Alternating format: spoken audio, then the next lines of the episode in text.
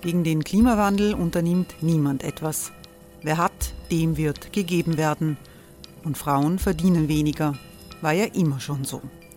Man ärgert sich und macht weiter. Was aber, wenn nicht? Wir haben eine Idee. Die Falter Arena macht die Bühne frei für Menschen und Projekte, die das Land verändern. Mein Name ist Eva Konzett. Ich leite das Politikressort im Falter.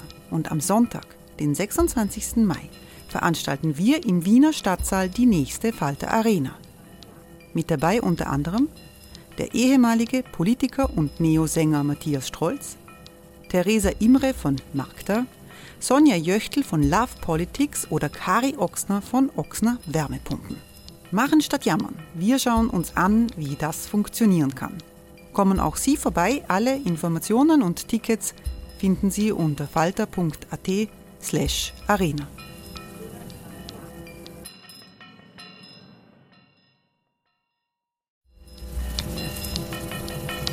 Falter-Podcasts werden durch Werbung unterstützt. Das hilft bei der Finanzierung unseres journalistischen Angebots. Die Erderhitzung ist kein Gefühl, aber mit vielen Gefühlen verbunden. Sorgen etwa oder Angst. Eine Veranstaltung gegen diese Ohnmacht ist Tipping Time, eine Klimakonferenz der Zivilgesellschaft. Von 9.5. bis 11.5. findet Tipping Time in Kooperation von Globe Art, Solektiv und Tangente St. Pölten statt und lädt ein zu Diskurs, Diskussionen und Workshops mit namhaften Vortragenden wie Nikolai Schulz und Friederike Otto. Weitere Informationen finden Sie auf www.tangentesanktpölten.at.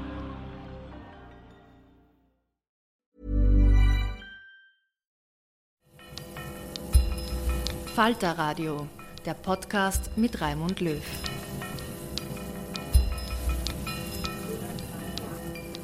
Wohin geht Italien? Das fragen wir in dieser Sendung. Nach dem Wahlsieg der Fratelli d'Italia wird Giorgia Meloni ziemlich sicher die erste rechtsextreme Regierungschefin eines EU-Staates. Es wird eine Zerreißprobe für Europa. Ungarn und Polen bekommen mit ihren EU-skeptischen Positionen eine Verbündete. Mussolini hatte Giorgia Meloni einmal als den besten Staatsmann, den Italien je hatte, genannt. Die neue Rechtsregierung in Rom plant sie als Koalition mit Ex-Regierungschef Silvio Berlusconi und Matteo Salvini von der Lega, der zweiten Rechtsaußenpartei Italiens. Was Italien und Europa bevorsteht, fragt der Politikwissenschaftler Helfried Kadel, den Journalisten und Buchautor Lorenz Gallmetzer im Bruno-Kreisky-Forum. Vielleicht äh, fangen wir gleich einmal, springen wir in, in, in medias res, äh, nämlich das italienische Wahlergebnis. Ähm, für mich war es sehr interessant, das Buch zu lesen, weil das Buch sich natürlich beschäftigt äh, mit der Hochzeit von Salvini 2019 und ähm, äh, die Dinge haben sich äh, doch etwas geändert seither äh, bei den Wahlen, äh, die stattgefunden haben vor äh, zwei Wochen. Ähm, wir sehen, äh, dass die, der, wie soll ich sagen, das italienische, das italienische Innenministerium bezeichnet die Blöcke in den italienischen Wahlen als Centro Destra und Centro Sinistra ähm, dann Movimento Cinque Stelle und dann Azione und IVU, wobei ähm, ich das interessant finde, alleine schon, dass man von Centro Destra ausgeht oder dieses, diesen, diesen Begriff verwendet. Denn innerhalb von Centro Destra haben wir äh, die Fratelli d'Italia, ähm, angeführt von Giorgia, Giorgia Meloni, ähm, die viele als Postfaschisten, Postfaschistin bezeichnen, ähm, mit 25,99 Prozent. Äh, dann die Lega, den Salvini, den wir schon äh, angesprochen haben, mit 8,77 Prozent. Die Forza Italia, ähm, äh, Berlusconi 8,11 Prozent und Neu Moderati, wo ich nicht einmal weiß, woher die herkommen, mit 0,91 Prozent. Also insgesamt hat in der, in der äh, Kammer ähm, das äh, Wahlbündnis Centro Destra, wenn man es so bezeichnen möchte, 43,79 Prozent äh, bekommen. Centro Sinistra ist der PD und der, und der Letta äh, mit 19 Prozent, äh, dann Verdi und Sinistra 3,6 Prozent, äh, Pure Europa 2,8 und Impegno Civico 0,6 Prozent. Äh, der PD angeführt von Letta, das sagt den Leuten, glaube ich, noch etwas. Ähm, äh, Verdi und Sinistra, da gibt es, soweit ich weiß, keine so äh, große Führungsfigur. Ähm, äh, Frattoiani, der äh, war in der bisherigen Regierung, äh, waren die, diese Links außen, würde ich nicht sagen, vergleichbar ein bisschen mit äh, die Linke in Deutschland. Äh, die waren im Leo äh, eine Konglomerat von drei Formationen äh, sozusagen immer mit der Linken mhm. äh, koalierend, auch bei diesen Wahlen jetzt mit einem Bündnis, dass sich gegenseitig die Listen äh, ergänzen äh, und sind halt 3,7 Prozent oder sowas, genau. äh, würde, sind nicht einmal Linksradikale, sie sind halt linker als der Partito Democratico, der ja zu einem Großteil im Führungspersonal aus früheren Christdemokraten besteht. Dann haben wir noch Pure Europa, das ist ähm, die ehemalige Partei sozusagen von der Emma Bonino, glaube ich. So, das waren früher die Radikalen. Die Radikalen ja. und äh, jetzt äh, dem Panella. Parteienbündnis ALDE, im, also die Liberalen auch jetzt äh, im Europaparlament. Und Impero Civico, das ist, äh, da habe ich auch nachschauen müssen, Impegno Civico ist der Di Maio, der Luigi Di Maio, der sich äh, ja... Noch immer Außenminister, der die leitende Figur in den letzten zwei, drei Jahren äh, der Fünf-Sterne-Bewegung war und dem äh, die Tatsache, dass die Fünf Sterne äh, die Ukraine praktisch Politik des Westens nicht mehr unterstützt haben, hat er die Partei verlassen und ist mit 60 Parlamentariern äh, ausgetreten, hat sich eine eigene Liste gemacht und ist auch in dieses Linksbündnis mit dem Partito Democratico aufgenommen worden und ist aber selbst nicht ins Parlament gewählt worden. Also die haben zu wenig Stimmen gekriegt. 0,6 Prozent hat er damit gemacht. Äh, und damit hat die Centro Sinistra 26,13 Prozentpunkte bekommen. Und dann haben wir noch äh, die Cinque Stelle ähm, die äh, angetreten sind ähm, unter äh, Conte, Giuseppe Conte, ähm, mit 15,43 Prozent und Azione und IWU. Äh, Azione ist äh, Kalender, ähm, wenn ich das richtig und Renzi. habe. Und Renzi ist IWU, also das sind die beiden, äh, die da irgendwie äh, miteinander haben. Und die haben noch 7,79 Prozent, also 8 Prozent bekommen. Ähm, die als ihr Vorbild und auch im Europaparlament die äh, Fraktion äh, Renew Europe, äh, also als Vorbild den Macron haben. Ähm, das ist natürlich, sind jetzt sehr viele Parteien und so weiter, sehr viele Abkürzungen ähm, und das Einzige, was ich gelernt habe, ich bin kein Italien-Experte, ich war vor 27 Jahren, habe ich ein Jahr in Bologna verbracht das Einzige, was sich nie ändert, ist, äh, dass der Berlusconi äh, immer noch äh, sein Unwesen treibt und er halt immer, immer faker wird. Der war damals schon fake, aber jetzt ist er noch, noch faker geworden. Ähm, aber ich würde sagen, man kann drei Dinge feststellen. Es gibt den Sieg einer rechten Koalition, ähm, die nennt sich Mitte rechts, aber gleichzeitig ist die die, die kleinste der drei größeren Parteien ist die einzige, die in der EVP ist, nämlich äh, die, die Berlusconi-Partei, Forza Italia. Ähm, der Salvini, hat man früher gesagt, ist zwischen rechtspopulistisch und faschistisch. Und die Meloni-Partei, wie wir gesagt haben, äh, ist die, erstens die stärkste Kraft und wird zumindest als postfaschistisch bezeichnet.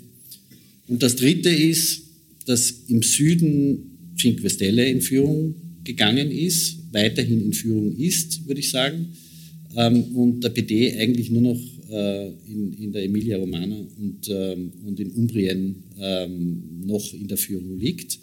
Also wenn man sich die Karte anschaut, dann heißt das, die Meloni-Partei ist eigentlich die stärkste Partei geworden, überall dort, wo die Rechten gewonnen haben und im Süden Cinque Stelle und in der Mitte relativ kleine ähm, äh, Gebiete, wo der PD in Führung liegt.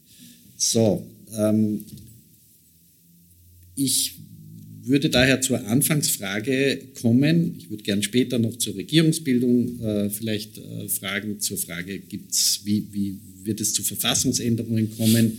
Wie ist der Zustand der Linken und die Außenpolitik und Europapolitik etwas besprechen? Aber jetzt würde ich gerne die einfache Anfangsfrage stellen, nämlich ähm, steht der Faschismus in Italien vor der Tür und äh, wie sind wir hierher gekommen?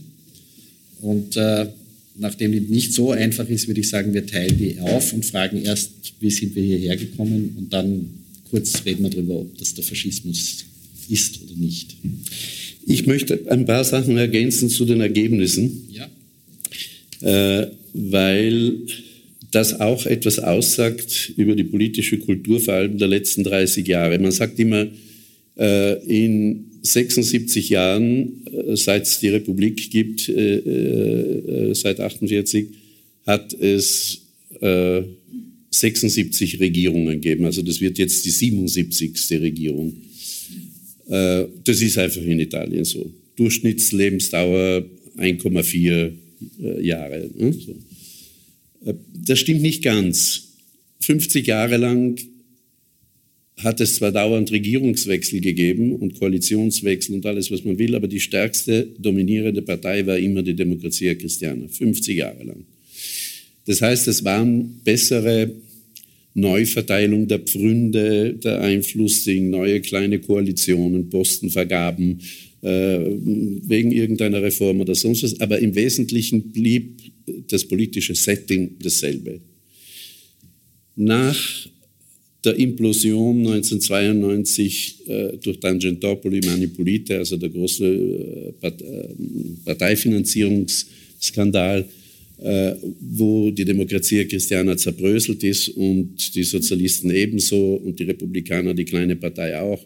Und äh, letztlich auch der Partito Comunista, der sich schon seit dem Fall der Berliner Mauer äh, eine neue Identität gesucht hat, dann auch eine völlig neue Wende genommen hat Seitdem sind die Regierungswechsel mehr oder weniger nicht immer so äh, lang, weil immerhin hat es den Berlusconi gegeben, der auch fünf Jahre regiert hat, äh, äh, obwohl er viermal Ministerpräsident war, aber es waren kurze und lange Phasen.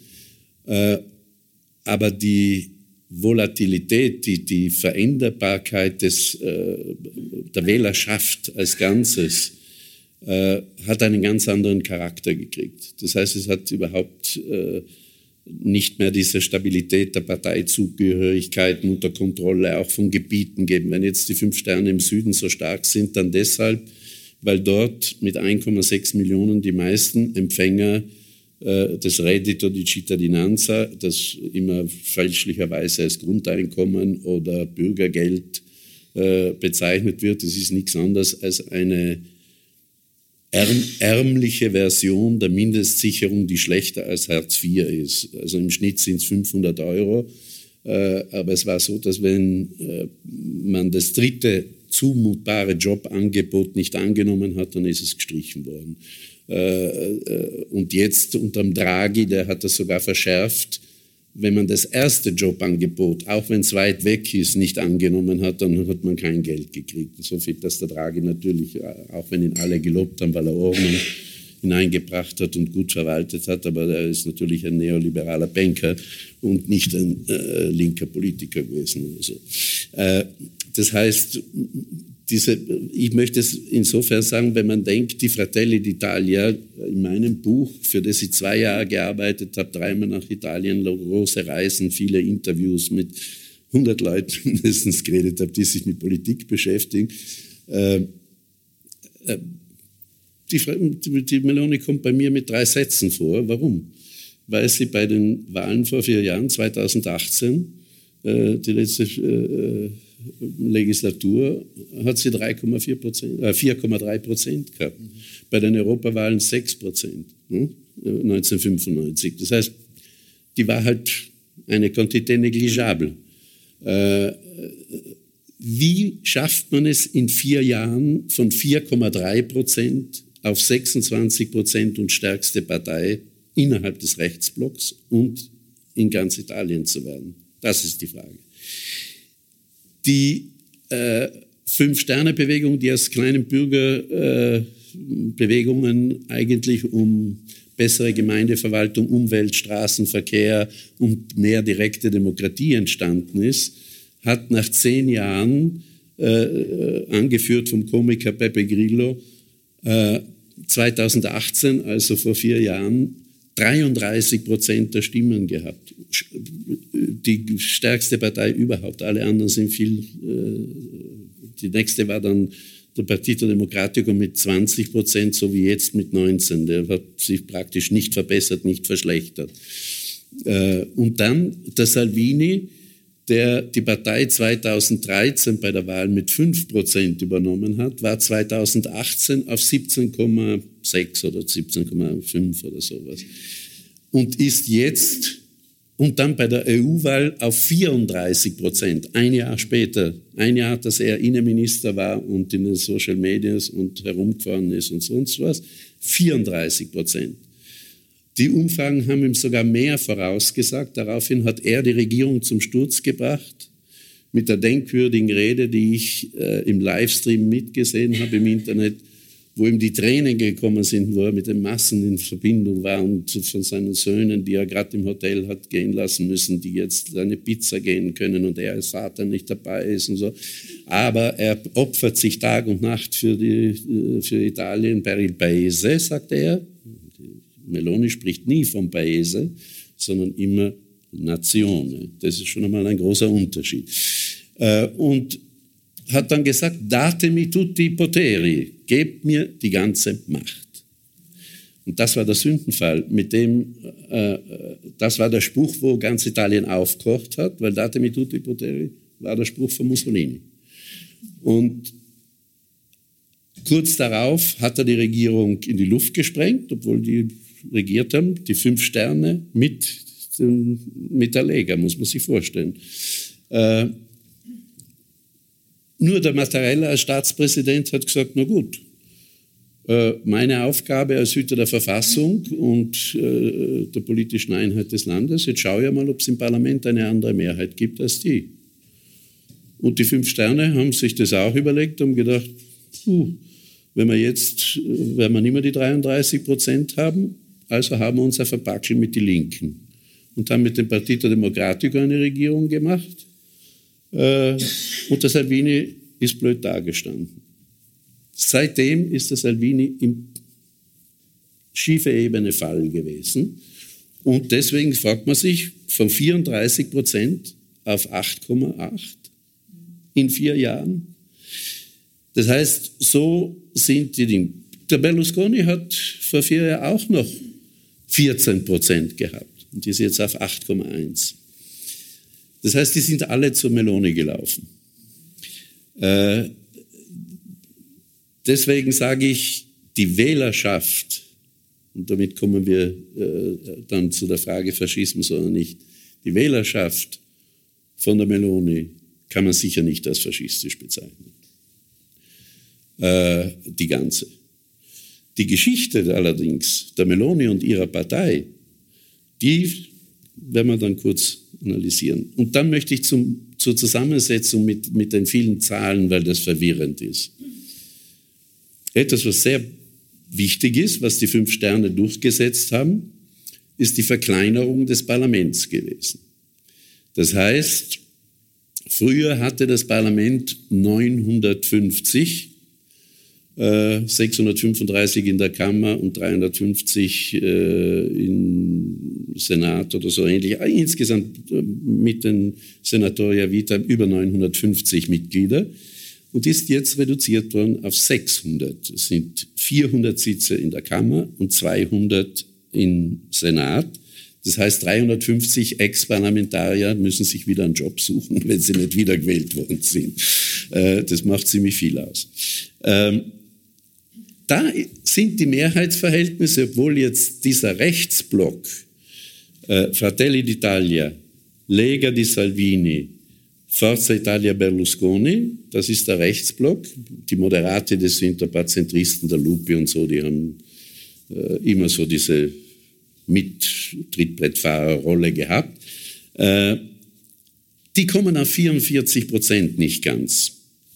Wenn man die ganzen anderen Parteien zusammenzählt, äh, Fünf Sterne, äh, die Macron-Anhänger, Renzi und Kalender, die aber alle beim PD waren. Die waren äh, der Renzi war Chef des Partito Democratico, Regierungschef und ist über das Verfassungsreferendum gefallen, hat 40 Prozent der, der Stimmen bei den EU-Wahlen gehabt. Also das war und ist aber, weil er auch von der Demokratia Christiana in seiner Jugend äh, und als Bürgermeister dann von Florenz herkommt, ist dann ausgetreten und hat seine eigene äh, Italia Viva Partei gemacht. Der Kalender wiederum, der war früher Manager und äh, Think Tank Ding beim Ferrari, beim Montezemolo äh, äh, und war sozusagen der fortschrittliche Unternehmer und hat dann auch Ministerposten in, äh, vom Partito Democratico gekriegt der ist auch ausgetreten und die haben sich jetzt zusammengetan. Insofern kann man die nicht wirklich als Linke bezeichnen, sondern die sieht halt Macron äh, Mitte links. Äh, die haben versucht, Clinton, Blair, Schröder, äh, Renzi eine Art modernisierten Kapitalismus zu machen. Aber wenn man die dazu zählt in demokratischen Lagern, die sind sozusagen satisfaktionsfähig auch für eine äh, Mitte-Links-Koalition äh, äh, plus die legendäre Emma Bonino mit Europa, die kommen auf 49,8 Prozent der Stimmen, 6 Prozent mehr als der Rechtsblock. Aber das Wahlsystem Rosatellum, das ein Drittel der Wahlbezirke mit dem Mehrheitswahlrecht vergibt, the winner takes it all, bevorzugt die, die sich auf eine Koalition einigen. Und Fratelli d'Italia mit der Meloni, Salvini und Berlusconi haben sich von vornherein auf eine eiserne Koalition geeinigt, obwohl sie sich untereinander hassen und obwohl sie in so vielen Sachen so unterschiedliche Positionen haben, dass es jetzt schon hinter den äh, nicht ganz so schalldichten Mauern der römischen Paläste bei den Verhandlungen um die Regierungsbildung kracht im Gebälk, dass man es hört draußen. Das heißt, in Wirklichkeit ist dieser Rechtsblock nicht homogen. Und das ist die Frage, wie die jetzt regieren werden.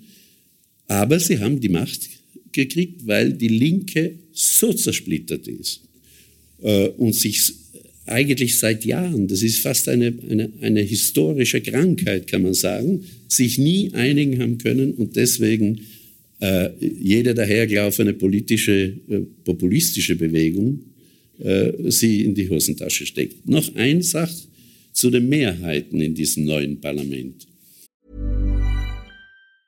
It's that time of the year. Your vacation is coming up. You can already hear the beach waves. feel the warm breeze, relax, and think about work. You really, really want it all to work out while you're away. Monday.com gives you and the team that peace of mind. When all work is on one platform and everyone's in sync, things just flow wherever you are. Tap the banner to go to Monday.com.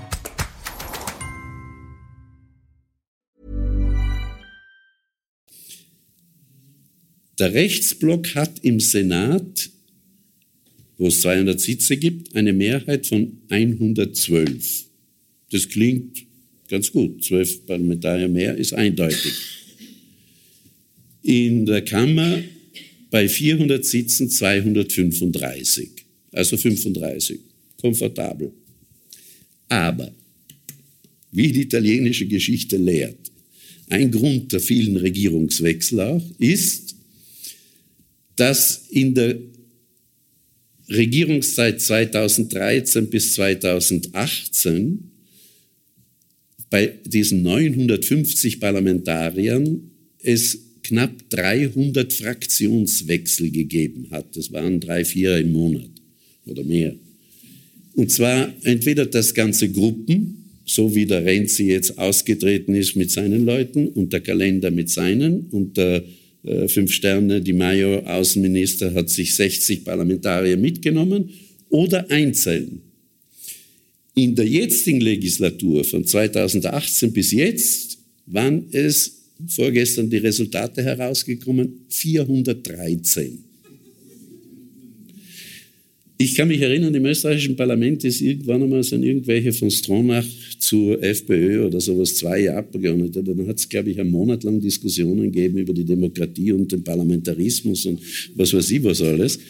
Jetzt stellt euch vor. Geht auch jetzt nicht mehr. Hm? Man, geht, man, kann jetzt auch während laufender Legislaturperiode nicht einmal mehr eine andere Fraktion. Haben, äh, die fünf Sterne haben, äh, wollten gegen die, die von ihnen austreten und dann gehen sie alle in den Gruppo Misto äh, äh, das, die kommen halt alle, die von irgendeiner Partei austreten und dorthin, weil es sind ja nicht nur die, äh, die fünf Stelle, Sterne, die das gemacht haben, aber von den fünf Sternen, die haben ein Drittel ihrer Abgeordneten, über 100 in dieser Legislaturperiode verloren, bevor der Mayo, die Mayo mit seinen 60 gegangen ist. Also die haben insgesamt 160 von denen sind abtrünnig geworden. Jetzt haben die ganz strenge Parteistatute und haben dann gesagt, sie müssen das Geld zurückgeben und was weiß ich. Der Berlusconi hat, weil er immer für neue Ideen gut ist, er hat im Wahlkampf ja auch versprochen, Verdoppelung des äh, Bürgergelds oder des Reddito di Cittadinanza und äh, äh, Verdoppelung der Mindestpensionen für alte Bedürftige und Gratisgebiss für alle. Äh, ja! Nein, äh, er hat sich überreden lassen mit seinem Wachsgesicht, dass er auf TikTok geht. Und ich habe mir das angeschaut, das ist das erste TikTok, ey ragazzi, und so als wäre er irgendwie 15 äh, und hat gesagt, er gibt jeden Tag ein äh, zu seinem Wahlprogramm una pillola, eine Pille vergibt er jeden Tag und da war ein Tag war eben das Gebiss für alle. Das ist fürs TikTok-Publikum üblicherweise noch nicht so relevant.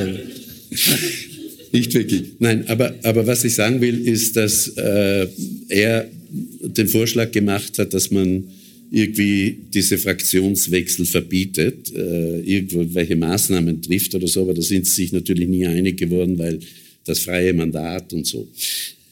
Das heißt aber, im Senat, weil meistens die Macht spielt sich im Senat ab, im Senat zwölf Abgeordnete Mehrheit bei einer so zerstrittenen äh, Koalition und Allianz von drei Rechtsparteien, wo der Salvini äh, ein Alpha-Tier der Sonderklasse, aber ein Wirtshauspopulist ist. Hingegen die Meloni eine seit ihrem 15. Lebensjahr in einer strengen faschistischen Partei, im Movimento Sociale Italiano, ideologisch erzogen worden ist, wie, wie ich meiner Zeit, zum Glück nicht für zu allzu lange Zeit, bei den Maoisten. Das heißt, die ist eine Ideologin äh, äh, bis in die letzte Zelle und in die letzte DNA-Knochen hinein und spielt jetzt äh, Jekyll und Mr. Hyde zurzeit, ich habe es davor gesagt, in der italienischen Presse, im Fernsehen, im Radio, äh, wenn man hört, werden nur mehr Romane darüber geschrieben, was ist mit der Meloni los, weil alles, was sie bis vor zehn Tagen auf den Plätzen schreiend mit den Adern heraus äh, und sich entschuldigend, ja, ich bin aus Garbatella, Arbeiterviertel, wenn es manchmal mit mir durchgeht, nicht? weil ihr die Berater gewunken haben, sie soll sich beruhigen, sagt, ja, ja, die werden mich wieder zeigen, wie ich schreie und so. Alles das gilt nicht mehr. Plötzlich ist sie die staatstragendste, staatsmännischste, die nur will akzeptiert werden von allen und so. Zu dem kommen wir dann noch.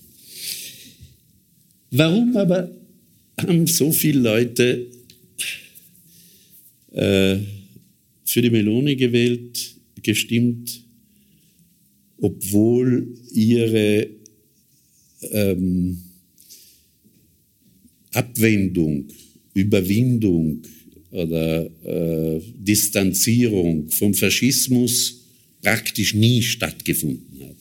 Sie hat zum ersten Mal, dass ich es in meinem Leben gehört habe und es öffentlich wahrgenommen war, war in ihrem zweiten Video, das sie für die internationale Presse und für die Diplomaten und sonst was dreisprachig, fließend Spanisch und Englisch äh, und Französisch. Äh, das kann sie wirklich sehr gut. Äh, überhaupt Spanisch, weil dort, das ist ihre zweite Heimat, die ganzen Franco-Anhänger von Fox und so, mit denen ist sie ganz eng vernetzt.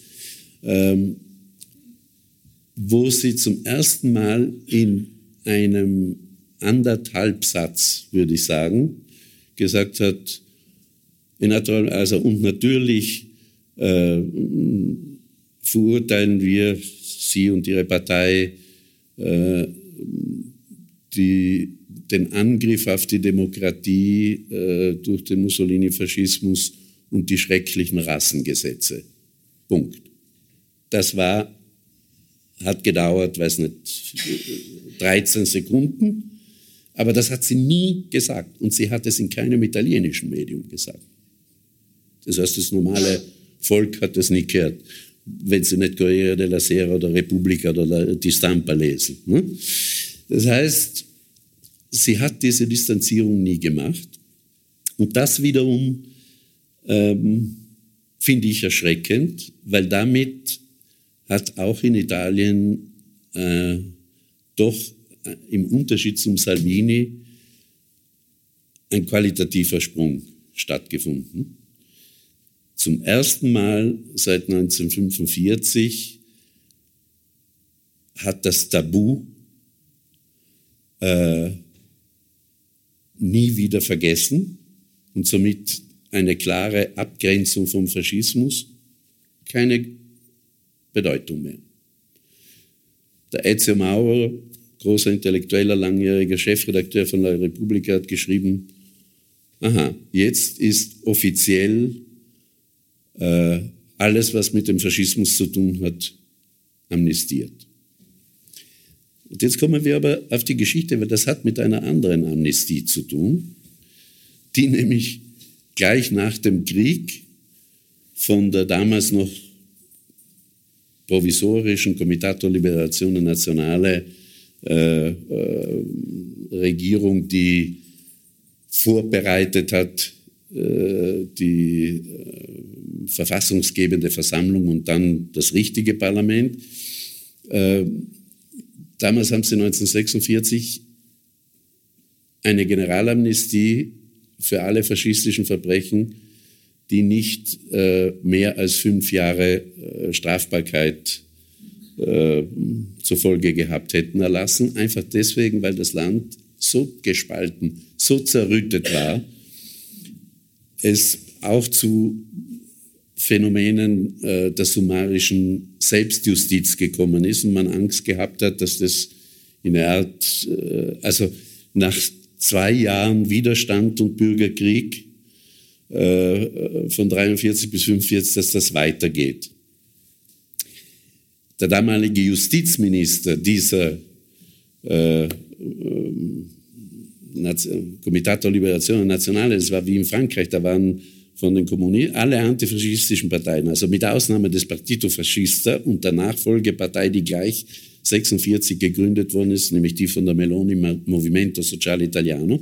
Außer denen waren alle drinnen, äh, Republikaner, die Sozialisten, die Kommunisten und auch die äh, Demokratia Christiana, die auch im Untergrund von 43 bis 45 eine äh, Widerstandsbewegung gehabt hat. Vor allem der katholische Flügel von denen. Äh, und der Justizminister war der Kommunist Togliatti. Das heißt, man kann nicht sagen, das ist, man hat die Kommunisten überfahren, sondern es war ein Notstand. Aber es hat danach auch nie mehr Nürn, äh, äh, was in Deutschland die Nürnberger Prozesse gegeben, äh, waren. Es hat nie eine wirkliche äh, Entnazifizierung auf Italienisch, also Entfaschisierung in den Ämtern, in den Behörden, äh, das hat es nicht gegeben. Das ist ein Grund. Der andere Grund beginnt früher, finde ich. Wenn man denkt, dass äh, die Meloni wahrscheinlich äh, rund am 30. war offiziell der Höhepunkt des Marsches auf Rom. Begonnen hat er ja schon im September. Äh, von äh, der faschistischen Schwarzhemden wird sie genau zum 100-Jahrestag wird sie die neue Regierung äh, äh, vorstellen und dann Anfang der ersten Novemberwoche angelobt werden. Der Mussolini war Chefredakteur des sozialistischen Parteiorgans der Parteizeitung vor dem Ersten Weltkrieg Avanti. war eine führende sozialistische Persönlichkeit. Nachdem er aber ein glühender Vertreter des Eintritts Italiens in den Ersten Weltkrieg war, auf der Seite der Entente, hat ihn die Sozialistische Partei ausgeschlossen.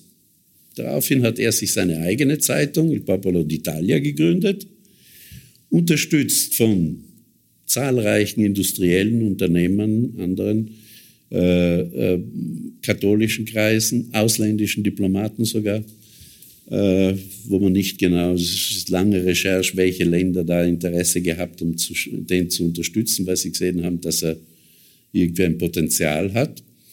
Und der hat im Grunde mit 50, 60 Leuten, das Curati hat eine dreiteilige Serie, halb fiktional, aber jedes Wort ist wahr, alles aus Zeitungen, aus ähm, Diplomaten, Depeschen und so. Das ist spannend, wie ein Krimi zu lesen, Tag für Tag, was passiert ist. Gut, das heißt, äh, er hat sich die Comitati d'Azione als politische Bewegung, äh, Aktionskomitees, das waren in Wirklichkeit, äh, kann man sagen, ja, unzufriedene, ungebildete, zum Teil Lumpenproletariaten, alles Mögliche. Die sind gewachsen und gewachsen. Nach dem Krieg hat es das berühmte rote Biennium gegeben, mit Biennio Rosso. Biennio Rosso hat damit begonnen, dass im Norden in den Fabriken und auch äh, hat es ja Landwirtschaft äh, in, in großem Stil mit Großgrundbesitzern gegeben, Landbesetzungen, Fabriksbesetzungen, Gemeindehäuserbesetzungen und so weiter gegeben von den Gewerkschaften. Erstens um mehr Rechte und sonst zu fordern, aber auch äh, inspiriert von der Oktoberrevolution und dem Ding in der Hoffnung, wenn nicht gleich eine Revolution, aber dann doch in, äh, die Monarchie abschaffen, in eine republikanische Gesellschaft. Also äh, linkssozialistische Basiskämpfe gegeben. Dagegen haben sich die Unternehmer, Fabriksbesitzer und Großgrundbesitzer durch eigene Milizen und Schlägerbanden gewehrt. Security, ne? sagt man heute dazu. Die hat der Mussolini mit seinen Schwarzhemden unterstützt und hat mit denen fusioniert. Und daraus ist seine Basis entstanden. Das heißt, ideologisch war es der Nationalismus. Materiell ist er mitfinanziert worden und äh, human waren es praktisch Schlägerbanden. Das war seine Basis. Und hat aber sich aufgespielt, wir bewahren das Land vor einer bolschewistisch-sowjetisch, nach sowjetischem Modell äh, Revolution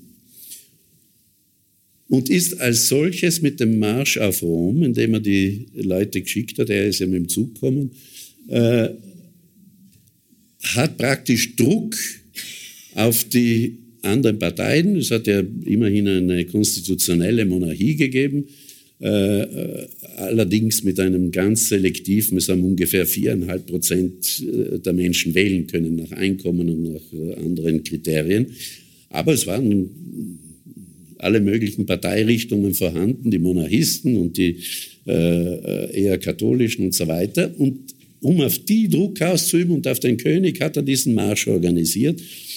Wie die aber in Rom angekommen sind, waren die Würfel schon gefallen. Es war schon klar, dass der König ihn ruft und ihn zum Premierminister ernennt. Und so war es dann auch. Im Gegenteil, man sieht, ich habe gerade vorgestern noch äh, im italienischen Fernsehen die Aufnahmen gesehen, wie der, der, der König mit ihm äh, die Truppen, diese schwarzen Truppen, die dann durch Rom marschiert sind, und sie auf der Tribüne sitzen und die so quasi wie eine Militärparade abnehmen. Das heißt, der Mussolini ist de facto durch einen Putsch, wenn man will, aber nicht wirklich. Er ist zum Premierminister ernannt worden. Und die faschistische Verwandlung ist schrittweise erfolgt, nicht über Nacht. In Wirklichkeit hat er am Anfang ganz normal regiert, in einer Mehrparteiendemokratie, wenn man so will.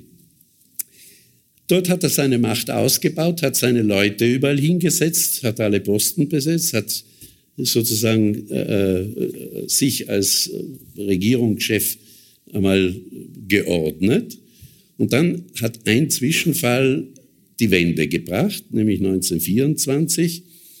Da haben sechs äh, seiner Schlägerbanden, äh, Gamicenere, Schwarzhemden, haben den unheimlich populären und wichtigen Arbeiterführer und Sozialisten Matteotti, Giacomo Matteotti, entführt und ermordet. Der wurde dann Wochen später die Leiche gefunden. Hat sogar dann nach dem Krieg noch drei von diesen sechs Männern sind dann noch vor Gericht gekommen und wurden sogar zu ein paar Jahren verurteilt und dann wieder begnadigt. Das hat das Regime äh, von Mussolini als Regierungschef fast ins Wanken gebracht.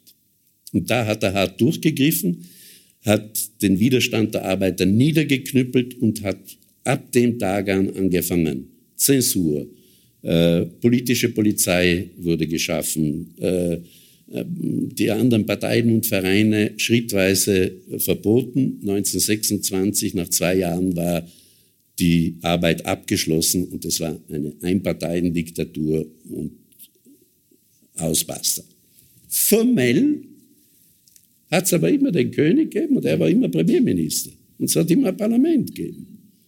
Das heißt, er ist auch nicht abgesetzt worden, auch nicht nach den vielen militärischen Niederlagen dann im Zweiten Weltkrieg. Äh, alles ist äh, ihm misslungen, alles Katastrophe, was, was immer man will.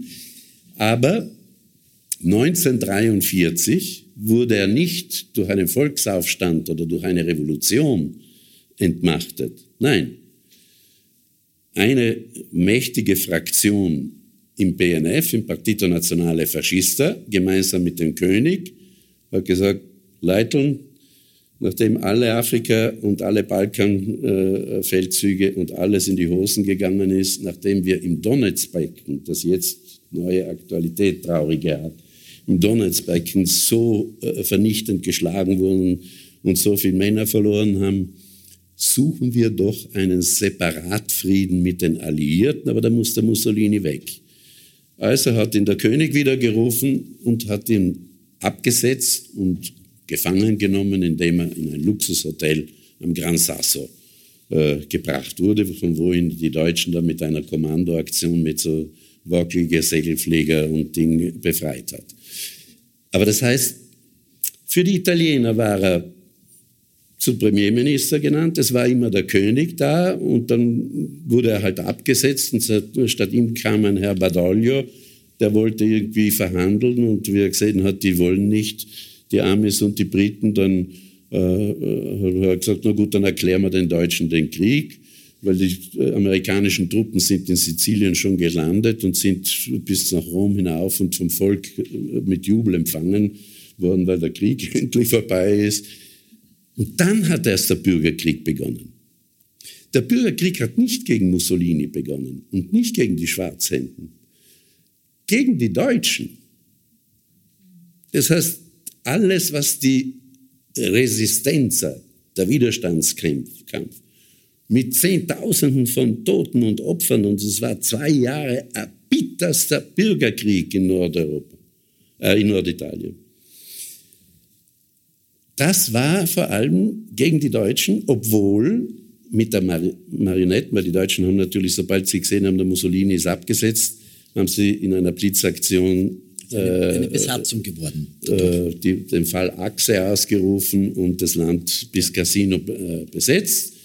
Äh, und haben als Marionettenregierung am Gardasee die Repubblica Sociale di Salò mit dem Mussolini hingetan. Äh, wo übrigens der spätere große Leader äh, Almirante vom Movimento Sociale Italiano, zu dem die Meloni als 15-Jährige gegangen ist, war dort im Krisenkabinett für Kultur zuständig, aber in Wirklichkeit und hat noch äh, in den 80er Jahren, äh, wie er das Ruder dem Nachfolger Fini über, äh, übergeben hat, in einem über 30-minütigen Interview im öffentlich-rechtlichen größten Sender, Rai Uno, in einem Interview seine Lebensgeschichte erzählen dürfen, wie ein People-Interview. So ein Journalist hat immer noch gefragt, ach so, und wie war das? Und ihre Schauspieltalente, weil sie ja aus einer aristokratischen Familie kommen und hat ihnen das geholfen. Und wie waren ihre Liebesgeschichten und sonst was. Und was ist ihre wichtigste Erinnerung an den Faschismus? Und er jubelt und erzählt, wie er in Salon den Mussolini am Telefon gehabt hat und so weiter. Für den Großteil des Widerstands, die ihn bis heute pflegen, war das La lotta contro il Nazifascismo, gegen den Nazifaschismus. Aber die Deutschen waren halt doch das Wichtigste. Ich weiß noch als Kind, die ganzen Filme, die man im Schwarz-Weiß-Fernsehen im Italienischen gesehen hat, es waren immer die Sturmtruppen die Bösen und die Italiener waren alle die Guten. Die waren nicht böse also, Italiener. Entschuldigung, wir müssen ein bisschen auf die Zeit schauen. Ja. Aber aber die These ist, es die gibt These, keinen Bruch in der italienischen, eigentlich keinen nein, großen Bruch in der italienischen Verfassungsgeschichte. Nein, ich kann dazu das vielleicht ganz kurz noch äh, äh illustrieren. Ja, wenn man, wenn man, ins, wenn man ins Olympiastadion, wenn man ins, darf ich kurz, wenn man ins Olympiastadion in, in, in Rom geht, dann findet man dort ähm, Stelen, die die äh, Geschichte Italiens seit dem Mussolini äh, das, die, die, die, die Macht ergriffen hat, äh, zeigt, weil das natürlich unter Mussolini gebaut wurde. Und eine Stelle nach der anderen, und da sieht man auch die, also den Marsch auf Rom und äh, alle möglichen äh, äh geschichtlichen, historischen Ereignisse, den Kriegseintritt etc. Und ich habe das total fasziniert mir angesehen, weil nicht so wie bei uns, dass das dann irgendwann entweder kontextualisiert wird oder aufhört, sondern es geht dann weiter mit der Abstimmung äh, äh, für die Republik und alle historischen Ereignisse, die dann, die dann danach passiert sind. Also es gibt diesen grandiosen faschistischen Bau, der aber einfach in die, in die Jetztzeit hinein die Geschichte führt. Und so, wie du das jetzt beschreibst, gibt es, diese machen, gibt es diese Kontinuität. Sonst wäre das ungerecht. Die Hälfte des Landes, diese 50 Prozent, die ich davor gesagt ja. habe, vor allem äh, die mehr oder weniger sozialistisch linken, aber auch sehr viele Demochristiane, Liberale und so weiter, die zelebrieren ja zweimal am 25. April Staatsfeiertag, wo der äh, äh, äh, Ding der Innenminister Salvini gesagt hat, da gehe ich nicht hin, weil das ist nur äh, alles ein Blödsinn, ich gehe dafür äh, ein neues Polizeikommissariat in Sizilien in, äh, in der Hofburg der Mafia eröffnen die Melone, die verlangt, dass man den Staatsfeiertag, weil der 2. Juni ist dann die Feier der Republik, dass man das abschafft. Was ist der Staatsfeiertag? Für was steht der Staatsfeiertag? Für die Gründung der Republik 1948, ja. der 2. Juni. Hingegen ja. 25. April ist der Tag, wo der Bertini, der später Staatspräsident worden ist, als sozialistischer Oberpartisan aufgerufen hat in ganz Italien zum Generalstreik und äh, mit dem ist praktisch dann das, die Volkserhebung generell worden, nicht mehr ja. nur die Widerstandskämpfer. Das heißt, es wird in einer sogar rituellen Form, es gibt den ANPI, also die äh, Associazione Nazionale Partigiani Italiani, nicht? Äh, die alte Partisanenorganisation als wichtige politische äh, Organisation und Akteur gibt es nach wie vor, obwohl das alles Junge und Nachkommen, oder du kannst da hingehen und dich dort beitreten. Und immer sind die, die großen äh, Aufmärsche mit allen Gemeindegonfalone, die wie Teppiche so, oder wie Prozessionen. Ne? Das heißt, aber, aber, das wird von der Linken so gesehen. Ja. Von den anderen wird der Widerstand als etwas der Linken gesehen, nicht als etwas, was für ganz Italien gilt. Das heißt, wenn jede Woche, jede Woche äh, seit Jahren tue ich mir leider auch das immer an, dass ich so viel italienisches Fernsehen sehe, das zum Teil sehr schlecht ist. Aber wenn man die Republika liest, äh, gibt es einen Zwischenfall, dass im September schon äh, irgendein großer Abgeordneter von Fratelli d'Italia, äh, Regionalabgeordneter, eine Zusammenkunft zur Feier des Beginns des Marschs auf Rom macht. Dass der äh, äh, Bruder äh, äh, vom Mitbegründer des MSI und jetzt engster Berater, Mitbegründer der auch von Fratelli d'Italia und Berater von der Meloni, der Ignazio Russo, ein Urfaschist, der Erstklasse, ganz eine wichtige Person, der Bruder von ihm, drei Wochen vor den Wahlen bei einer Kommemoration, das machten sie immer von ihre Camerati, Jahrestag aber wir müssen nochmal, wir müssen nochmal und tun so. Ja. Und, aber und dann sagt man den Namen und dreimal Präsente, Präsente. Und das ist Video gefilmt und er ist trotzdem ins Parlament gewählt worden. In, in Österreich wird er angeklagt. Gut. In Österreich gibt es also, einen Prozess, weil du äh, in der Apotheke in einem Hinterladen ein Hitlerbild umgedreht stehen hast. In Italien. Wir, wir, wissen, also wir wissen jetzt, ähm, Nein, äh, nicht, alle Wähler, nicht alle Wähler von der Meloni äh, sind Faschisten. Äh, wir wissen, äh, der Mussolini war ein Faschist, aber wir wissen jetzt noch nicht, ist die Meloni eine Faschistin? also ich würde sagen, äh, sie ist eine so geschulte, äh, so setzt es auch nicht in dieser Männergesellschaft, äh, weil es ja was Positives, dass die erste Frau äh, in Italien äh, Regierungschefin wird, ist ja objektiv was Positives, auch wenn ihre Familien- und, und, und Frauenpolitik äh, nicht dem entspricht. Äh, ich glaube, sie ist in ihrem tiefsten Herzen nach wie vor ideologisch und als Sound zutiefst geprägt vom faschistischen Gedanken- und Kulturgut.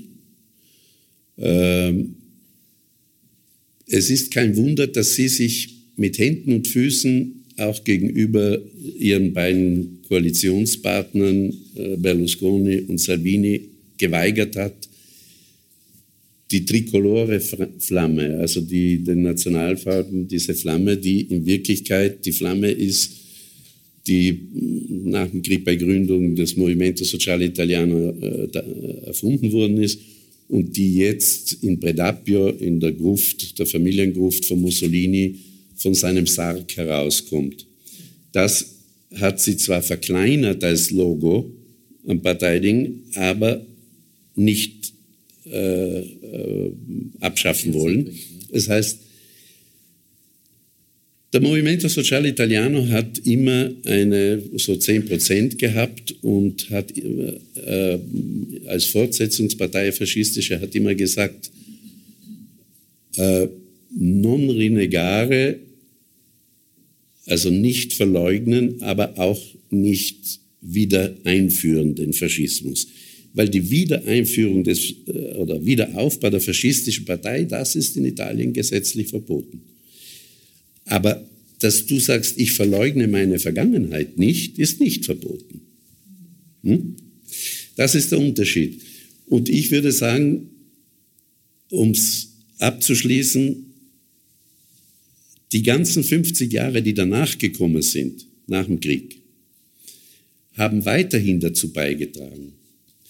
Denn ganz genau wie in Frankreich, sogar im selben Monat, äh, wie in Italien hat auf Druck der Briten und vor allem der Amerikaner, der de Gasperi damals äh, provisorischer äh, Premierminister, ist nach Amerika gefahren, um die Hilfe zu koordinieren und sonst was.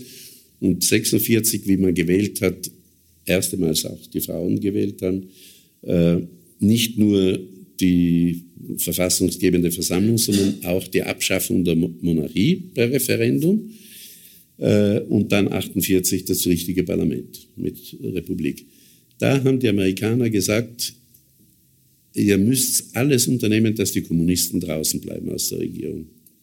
Das heißt, das, was vorher die nationale Einheitsregierung war, ist auf massivsten Druck der Amerikaner, das ist hingegangen bis zu logistischen Vorbereitungen, wie viele Schiffe Weizen sie schon schicken und Ding, bis dann der Marshallplan gekommen ist. Und das ist dann so weit gegangen, in die 50er, 60er Jahre hinein. Sofort wurde aufgebaut die Stay-Behind-Organisation Gladio, die erst in den 90er Jahren vom Andrea... Nee, aber Moment. Das heißt, Italien ist eine amerikanische Kolonie geblieben, 50 Jahre lang, und antikommunistisch als äh, die Schiffs- und Militärbasis mit 100 Militärbasen äh, von Südtirol bis nach Sizilien, äh, mit Atomsprengköpfen, mit sonst was, als die zentrale Plattform im Kalten Krieg und gegenüber dem Nahen Osten. Da war keine Demokratie möglich und keine Linke möglich. Und wie der Aldo Moro mit dem Berlinguer versucht hat, diese Spaltung, diese amputierte Demokratie zu überwinden, ist der Aldo Moro entführt und von der Brigate Rosse ermordet worden im Mai 1978.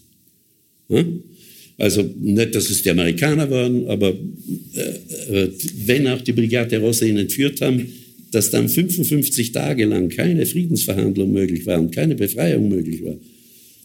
Da weiß man. Es ist eine blockierte Demokratie gewesen, ganz eindeutig. Die aber ist implodiert mit Tangentopoli und Manipulite, wo ein Team von fünf Richtern, angefangen von einem kleinen Stein, der zur Lawine geworden ist, ein derartiger Korruptionsskandal, parteienpolitische Dinge und so weiter in die Luft gejagt hat. Und dann ist über Nacht ein Unternehmer, ein Medienunternehmer gekommen und hat gesagt, oh lala, mein ganzes Imperium, ich bin der reichste Mann Italiens, wenn er nicht ganz der reichste war, äh, und hat seine äh, Werbe- und Werbevertriebsfirma äh, Publitalia über Nacht in eine politische Partei umgewandelt. Jede Filiale in jedem Dorf war der Filialeleiter der neue lokale Parteichef, Forza Italia, und hat die Wahlen gewonnen. Wir, wir und dann hast du 20 Jahre, 20 Jahre Berlusconi Wir gehabt. noch etwas ausgelassen, weil du am Anfang gesprochen hast darüber, wie gibt es, dass sie von 4 auf äh, 4, 4 Prozent so schnell gewachsen ist. Und es gibt eine Geschichte, die mich schon auch beschäftigt und die, glaube ich, sicher auch etwas damit zu tun hat, nämlich sie war de facto die einzige Partei in der Opposition über die letzten ja. Jahre. Äh, und es gibt dieses, diesen Wechselspiel zwischen technokratischer Regierung und populistischer Regierung. Und es gibt jetzt schon die These, dass das in Zukunft äh, so bleiben wird. Ne? Es kommen immer die Populisten an die Macht, äh, fahren den Kahn gegen die Wand und dann kommen halt irgendwelche Technokraten. Ähm, Im Moment zeichnet sich ein bisschen ab, dass womöglich eine Mischform jetzt passieren wird, weil sie offenbar so viele Technokraten versucht, in die Regierung zu holen. Also es könnte die erste Regierung sein, ähm, die, die sozusagen, wo die Technokraten die Parteienregierung retten und nicht die Parteien die Technokratenregierung retten. Ist die Frage, ja. ähm, aber, aber das muss ja auch etwas damit zu tun haben. Und das erinnert mich auch so ein bisschen an diese blockierte Demokratie, ne? dass, man, dass, dass, dass da nicht wirklich eine, eine systemische Debatte stattfinden kann, darüber geht man in eine andere Richtung, sondern es gibt, gibt halt immer nur diesen Populismus mit den Scheinlösungen und dann äh, und dann wird es halt wieder repariert einigermaßen. Ja, äh, das ist aber das, was ich eingangs gesagt habe äh, oder sagen wollte, ich weiß nicht, ob es wie im Vorgespräch oder ob ich gesagt habe. Ich meine, warum in allen westlichen Demokratien äh, populistische, extremistische, äh, bis in allen Varianten Fox neofrankistisch, äh, AfD, äh, die Schwedendemokraten oder sonst was. In Osteuropa äh, haben wir andere Verhältnisse. Und in Amerika, was mir die größten Sorgen macht, der Trumpismus oder der Bolsonaro in Lateinamerika.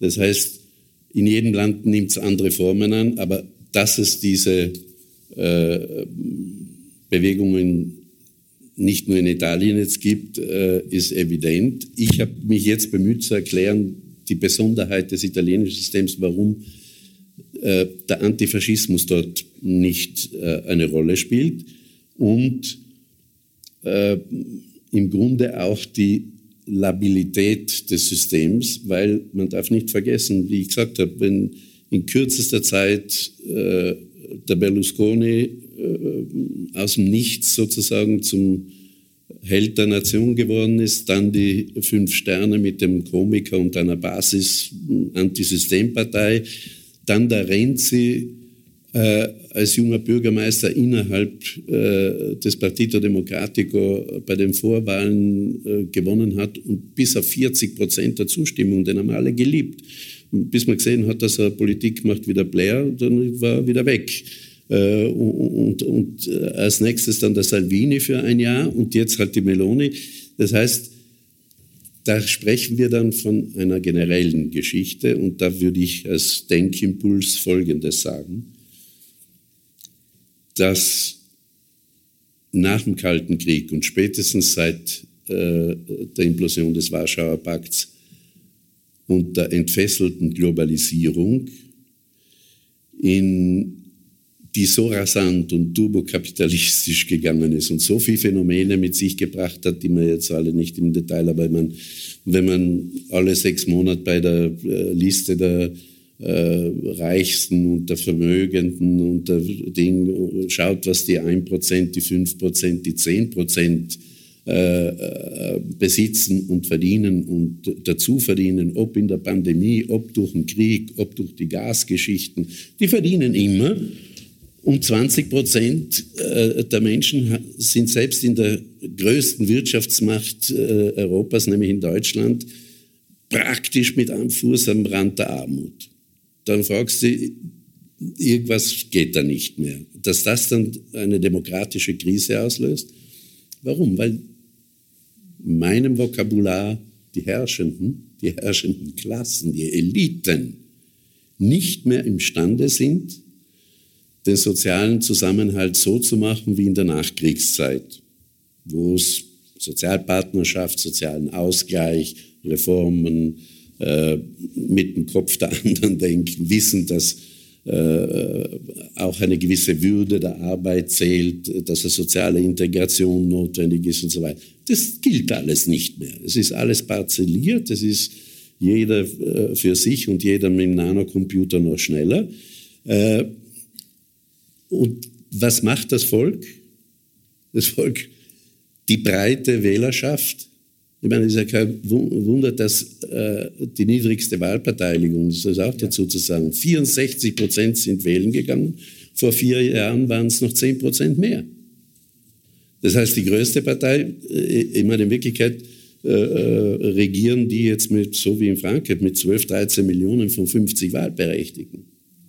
Also das, glaube ich, ist auch, wenn man, wir haben gesagt, wir führen keine Faschismus-Definitionsdebatte, aber das finde ich interessant, ähm, dass auch statistisch offenbar nachgewiesen ist, dass die dass in Italien vor allen Dingen die Mittelklasse sich also auch ökonomisch bedroht ist. Äh, in, in, in den unteren Schichten kann man sagen, also lest, sagt die äh, äh Bank, of Italy, dass 12 Prozent Einkommenszuwachs gegeben hat seit 2016, genauso wie bei den Allerreichsten aber dass die Mittelklasse sich ähm, alleingelassen fühlt. Und das ist ja auch eine der bekannten Faschismustheorien, dass es vor allen Dingen dieser bedrohte untere, äh, untere Mittelstand ist, der, also auch diese gefühlte Bedrohung.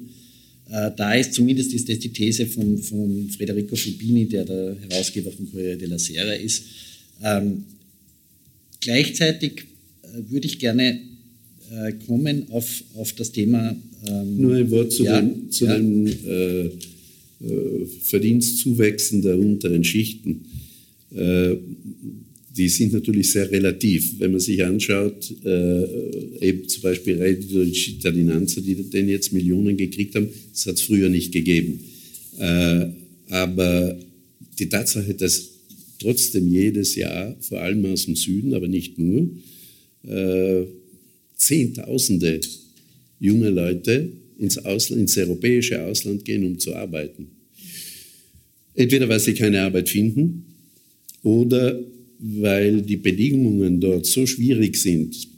Allein das Wettbewerbssystem zum Beispiel, wenn man will, irgendwie äh, spezialisiertere äh, Berufe im öffentlichen Dienst oder im Sanitätswesen oder Universitätswesen, also es ist so verbürokratisiert und so kompliziert und so korrupt.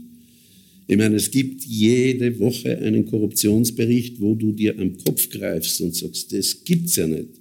Das heißt, Rechtsanwälte, Professoren, Zahnärzte, Banker, ganz äh, irgendwie sozusagen nicht der Gates oder, oder sonstiger, sondern Leute aus dem Herzen der Gesellschaft, die eigentlich eine gute Position haben, die aber alle tricksen und alle Dinge, du hast 100 Milliarden Steuerhinterziehung. Und der Salvini macht natürlich Wahlkampf, indem er sagt, Pace Fiscale, so, äh, äh, Steuerfrieden, äh, man tut eine kleine Strafgebühr und dann ist alles amnestiert. Das hat der Berlusconi auch vor 25 Jahren schon gemacht. Das ist kein hm? neuer. Das hat der Berlusconi vor 25 Jahren schon gemacht. Regelmäßig wird es gemacht, weil ein paar Milliarden da wieder reinkommen. Ne? Äh, ich hab, würde gerne noch zu dem, weil wir haben immer so viel Zeit, ich würde auch gerne dem Publikum noch die Möglichkeit geben, eine Frage zu stellen. Ich würde gerne noch dazu kommen, zur Frage, was bedeutet es für die EU und für die Außenpolitik. Weil eines finde ich interessant in den Kommentaren, ähm, also Eric Jones zum Beispiel, der, ein, ein, ein, Professor Johns Hopkins, der jetzt äh, in, in, Florenz äh, im Europäischen Institut äh, das leitet, hat vor den Wahlen schon geschrieben, das Beste, was passieren kann, ist, wenn die Meloni einen entscheidenden Wahlsieg einführt, weil das Schlimmste wäre, wenn der, wenn der Salvini ähm, äh, sozusagen gleich stark wäre wie sie. Mit ihr kann man sich zumindest darauf verlassen, a, dass sie sehr flexibel ist, ähm, das scheint sich jetzt anzudeuten, und b, äh, dass sie pro ähm, Ukraine ist und auch äh, jedenfalls das Thema Euro nicht angreifen wird. Ähm, und das ist natürlich interessant, weil äh, das stimmt, dass, dass sie sich durchgesetzt hat. Sie ist äh, das, das Gravitationszentrum im, im, im rechten Lager. Nur ähm, bildet es halt auch irrsinnig viel Sprengpotenzial, meiner Ansicht nach. Man hat den Berlusconi und sie, die wahrscheinlich eher Ich wäre da ein bisschen vorsichtig, äh, weil eigentlich zu einer Zeit, nachdem der äh, Salvini sich in die Luft gesprengt hatte, habe ich schon die ersten zwei Zeitungsartikel gelesen, dass die Amerikaner äh, sagen, eigentlich die interessanteste Person für uns in Italien ist die aufsteigende Meloni. Da hat sie erst 6% gehabt. Aber sie war vernetzt. Sie ist vernetzt mit dem Orban, sie ist vernetzt mit den Polen, sie ist Präsidentin der Europaparlamentsfraktion die nicht die vom Salvini und der FPÖ und der äh, Le Pen und so weiter ist, obwohl der Salvini die wohl zusammentun, hat sie sich geweigert. Sie ist mit den Polen und mit äh, Visegrad-Staaten, Bulgarien, Rumänien und sonst was. Äh, und jetzt, das ist ein bisschen wie mit den Polen, weil die Polen so viele Ukrainer aufnehmen und so viel helfen jetzt im Ukraine-Krieg, plötzlich redet kein Mensch mehr davon, was das für ein reaktionäres äh, undemokratisches System ist. Von der Meloni hörst du jetzt als erstes immer, sie ist pro-atlantisch und ist in Ukraine-Fragen auf unserer Seite. Das ist das, was am meisten interessiert. Was es für das Land bedeutet und was es innerhalb der EU bedeutet, wenn zwischen Schweden-Demokraten, Polen, äh, äh, die Visegrad-Staaten insgesamt und dem Gründungsstadt Italien, drittwichtigster Pfeiler im ganzen EU-Gebäude nach dem Brexit. Was es da bedeutet, und deswegen sage ich, Ihr Programm haben wir jetzt nicht mehr Zeit, aber Ihre 25 Punkte, wenn man sich die anschaut, das strahlt nur so von Nationalding, bei allem, ob das äh, die Klimapolitik, die Unternehmenspolitik, ob das die äh, Steuerpolitik ist oder so, an erster Stelle ist das nationale Interesse.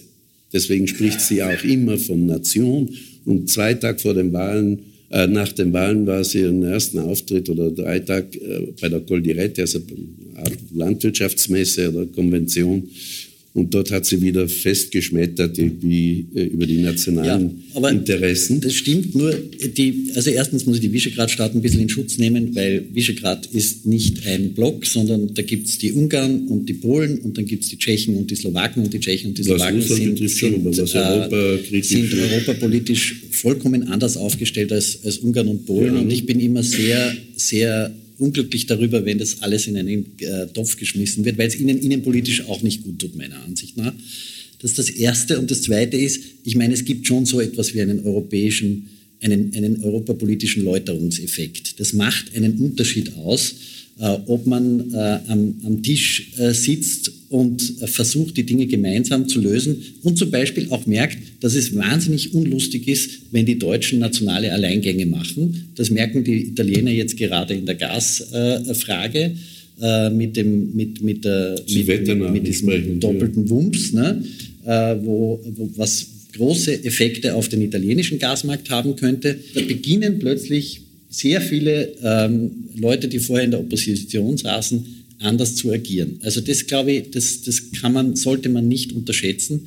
Und meine Frage ist auch, ob nicht der Draghi sehr stark jetzt auch im Hintergrund gewirkt hat, um, um diese Anschlussfähigkeit auch zu ermöglichen, weil dieses, dieses Schweigen der Meloni eine Woche nach der Wahl, dann irgendwie kamen auch schon ganz andere Töne. Die, die, die Überlegung, man, mögen, man möchte möglichst viele Technokraten in die Regierung mit reinnehmen, das würde ja schon in die Richtung deuten, dass man versucht, da irgendwie so eine, äh, so eine Anschlussfähigkeit zumindest zu.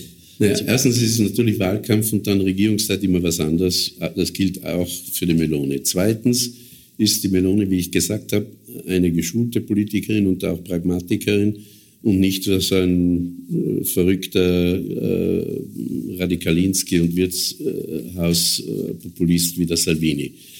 Ähm, ich glaube, dass die Meloni nicht dorthin gekommen wäre, wo sie hingekommen ist, wenn sie kurzfristig denken würde. Sie denkt langfristig. Und das ist die Gefahr.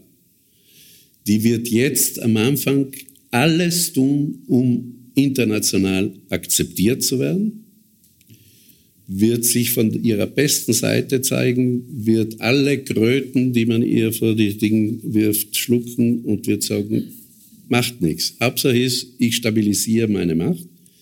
Hauptsache ist, ich dominiere meine beiden Koalitionspartner so, dass ich die, weil momentan spielt sich das Match ab zwischen Salvini und Meloni.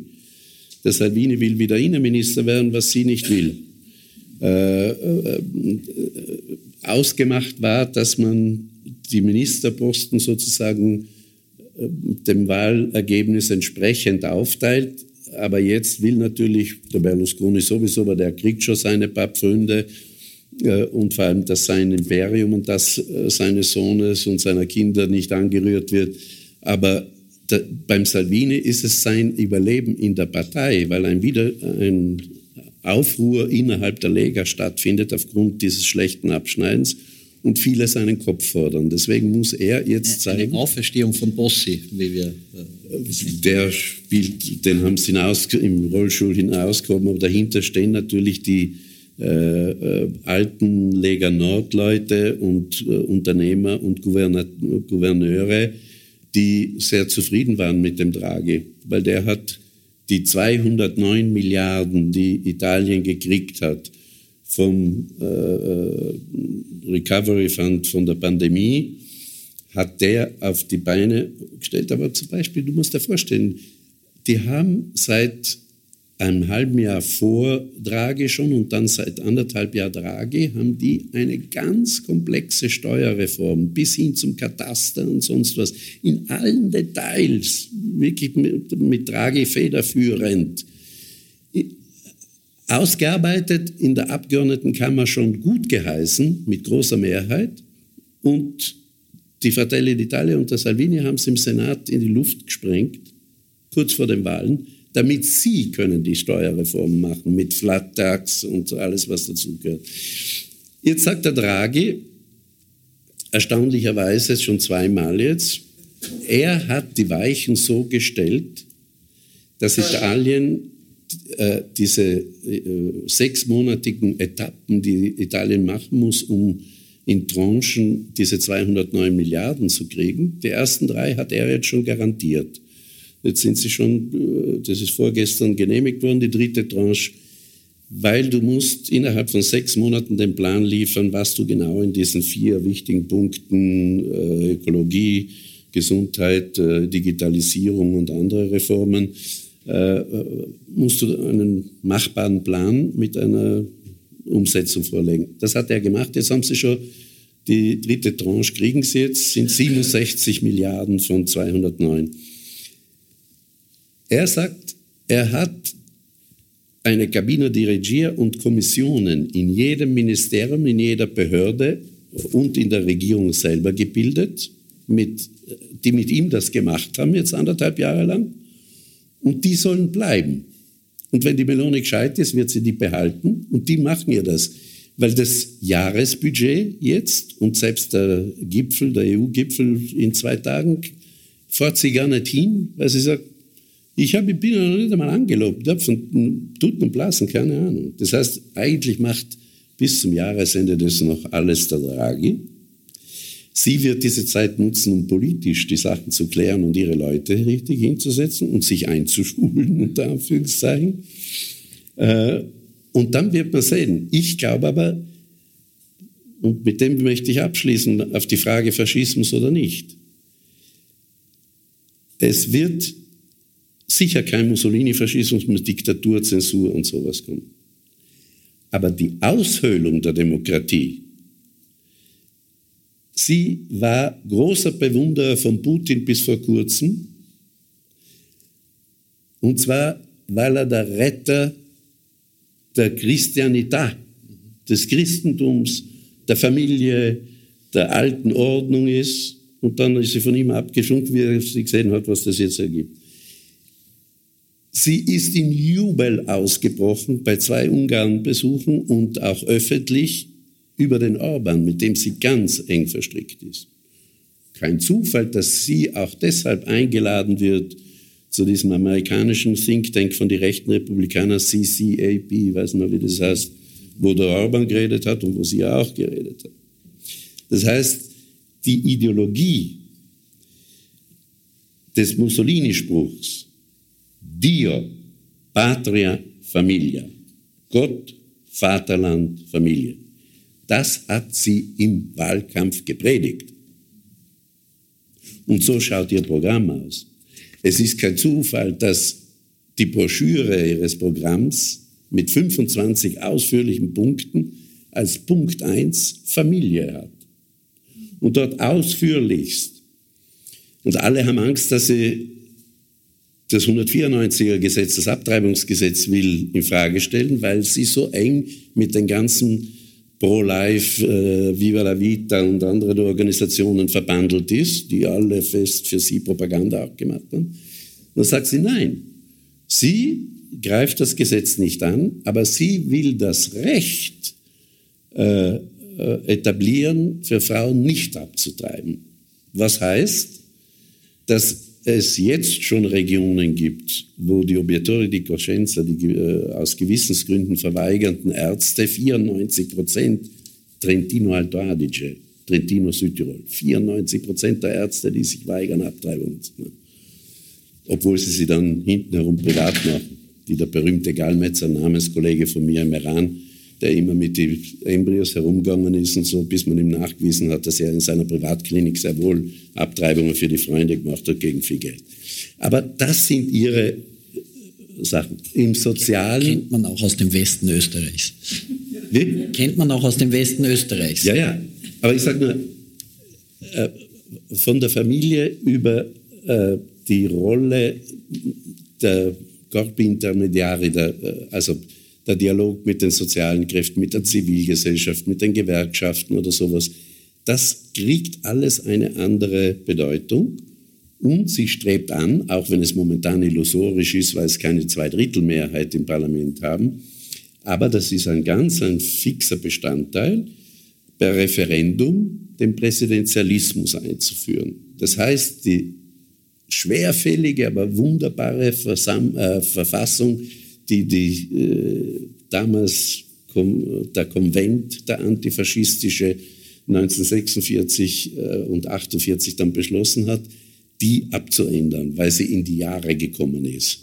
Das heißt, da äh, drohen äh, nach Vorbild äh, von Orban und Trump. Und äh, ich meine, sie sagt ja nicht umsonst, dass sie findet, das sind ihre Bezugspunkte. Hm? Mit der Le Pen ist sie auf nicht gut, weil die Le Pen zu sehr den Salvini unterstützt, aber sie versteht sich viel besser mit der Nichte von der Le Pen, mit der Marion Maréchal, die ja viel ideologischer ist, die eine Universität, also eine Akademie gegründet hat und die ja viel rechter ist mit dem äh, Lapsus freudianischer, wie heißt er, Der, der Journalist, gut, sie haben sieben Prozent nicht mehr. Aber das entspricht mehr. Semur. Semur. Hm? Mit dem Semur. Äh, der Semur. Äh, das entspricht viel mehr. Und kein Zufall, der Lebensgefährte, langjährige, schon seit ein paar Jahren, von der Mario Mareschal, der Herr Soft, ist italienischer EU-Abgeordneter und enger EU-Berater von der Frau Meloni. Das heißt, die ist so gut vernetzt äh, in, von den Amerikanern zu den Frankisten und so in Spanien sowieso, äh, bis hin äh, zu den Polen und, äh, und Orban, weil sonst wäre sie nicht Präsidentin ihrer äh, EU-Fraktion. Das heißt, und sie hat jetzt schon, ne, sie ist Diplomatin zugleich. Sie hat sich irgendwie äh, ungefähr das Wohlwollen des Herrn Weber geholt von der EVP, weshalb sogar der Söder in äh, der CSU Bayer ihn öffentlich gerügt hat. Wie kann der Weber sagen, dass man soll die rechte Koalition wählen? Dann hat er gesagt, wieso? Weil, weil Berlusconi ist der Garant dafür, dass das alles demokratisch bleibt. Kannst du dir vorstellen, der Berlusconi, der selber äh, äh, eine Partei... Ja, er ist immer noch Mitglied der, EVP. Ja, wer ist, dort Mitglied und nicht? Ne? Nein, nein, also, wie lange hat es gedauert, bis sie ja. den Orban suspendieren? Ähm, also ich würde vorschlagen... Ich, ich würde vorschlagen, dass man sagt, die Gefahr, dass in, dass in Italien eine schleichende Aushöhlung der Demokratie stattfindet und dass das in Europa zum, zur Stärkung äh, der Bremse gegen weitere Integration und Vereinigung führt, ist groß. Vielen Dank.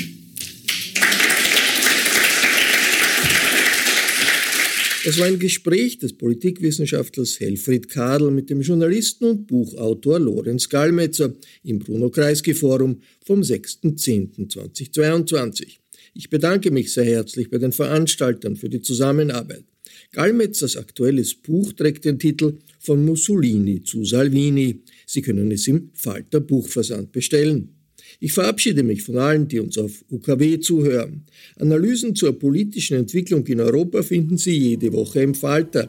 Ein Abonnement des Falter können Sie im Internet bestellen unter der Adresse abo.falter.at. Ursula Winterauer hat die Signation gestaltet, Philipp Dietrich betreut die Audiotechnik im Falter. Ich verabschiede mich bis zur nächsten Sendung.